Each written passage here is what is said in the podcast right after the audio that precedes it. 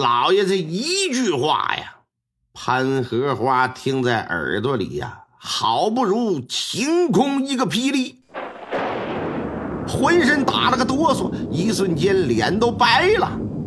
大大大大大人呐，您您说的这是什么话呀？李家俊是李家大少爷，怎么可能是民妇所生呢？哼！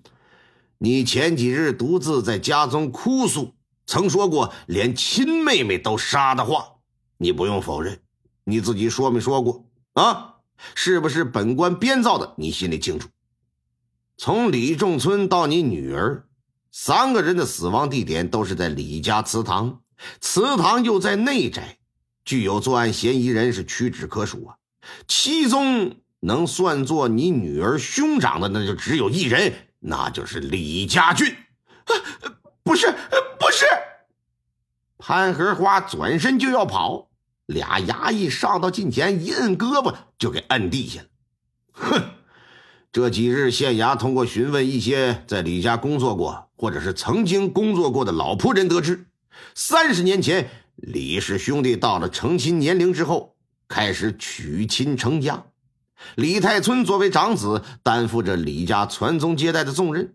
可无论是正房夫人，还是续娶的第一房小妾，都没能给他生个儿子。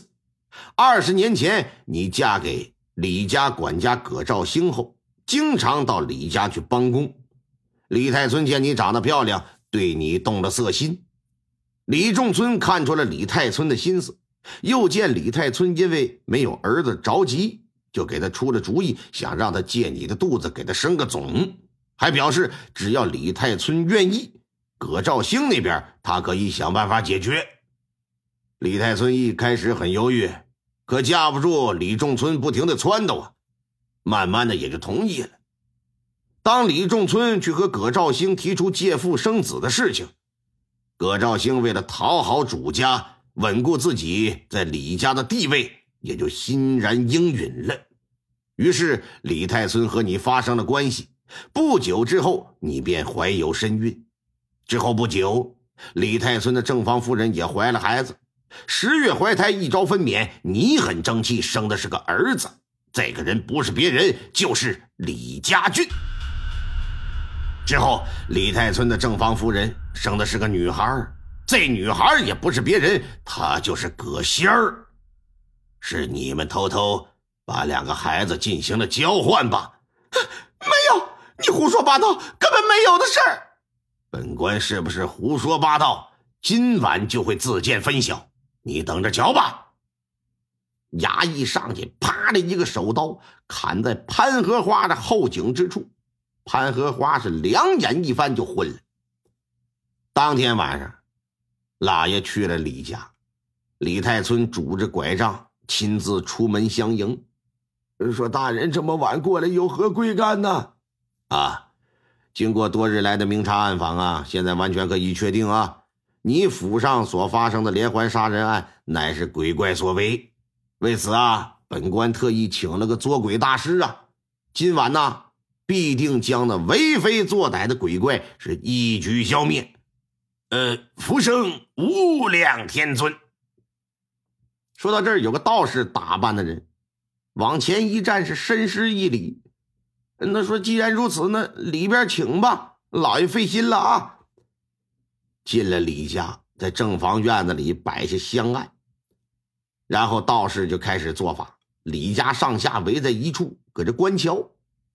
正在这时，衙役就跑过来，说：“大人不好了，潘荷花死在了祠堂了。”老爷一听。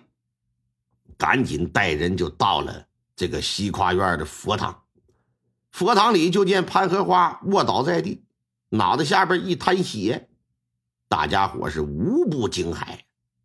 这时呢，有一人是转身就跑，老爷和衙役们紧随其后。李府上下这些人不知是什么情况啊，也都跟着。李家内宅的一间屋子里是漆黑一片，但此时有两人正在对话。说饿死我了！今天晚上吃什么呀？吃你妈个脑袋！你怎么把潘荷花杀了？谁让你杀的？哎呀，没有啊，我没杀！你放屁！我刚刚从佛堂过来，我亲眼看见了，还能有假吗？你个王八蛋！你知道潘荷花是谁吗？啊，她是我娘！你怎么能杀她呢？我他妈弄死你！俩人搁屋里就产生了争执。这个时候，院子里边突然是灯火通明啊，屋里对话的声音也就戛然而止了。你们两个出来吧。不多时，房门打开，打里出来俩人，一个人是李家军，另一个人是书生模样的人。李家人见了那书生模样的人，都是大吃一惊。哎，我王建聪，假的，只是长得像罢了。老爷一摆手，两个衙役架着一个妇人出现在众人面前。此人非是旁人呐，正是刚刚死于佛堂的潘荷花。李家俊看到潘荷花是一脸的愕然，随后冷冷的一笑，说：“大人。”好计谋啊！哎，彼此彼此，说说吧，李公子，为什么要连杀三人呢？切，这还用问吗？他们该死，可不是吗？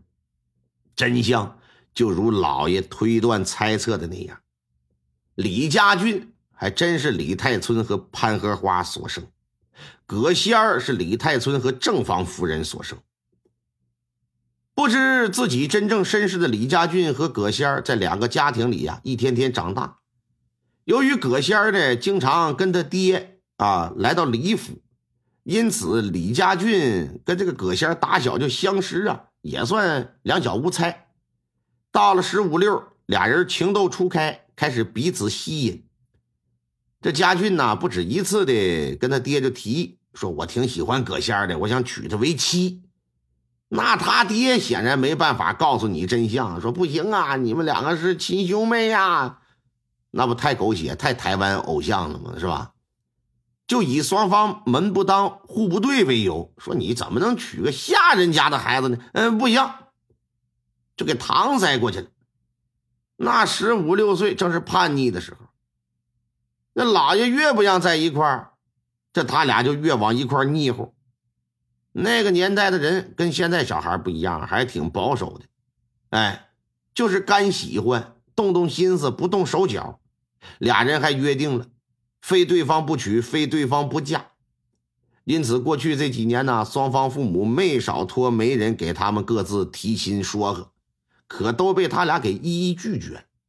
李家俊也一直啊试图说能够说服自己的老爹，让他迎娶葛仙儿。直到仨月之前呢，又因为这事儿跟李太村是大吵一架。李太村为了阻止他俩在一块，甚至说出来了：“说你要非得这么办，那咱俩就断绝父子关系；否则，只要我活着一天，我就不同意。”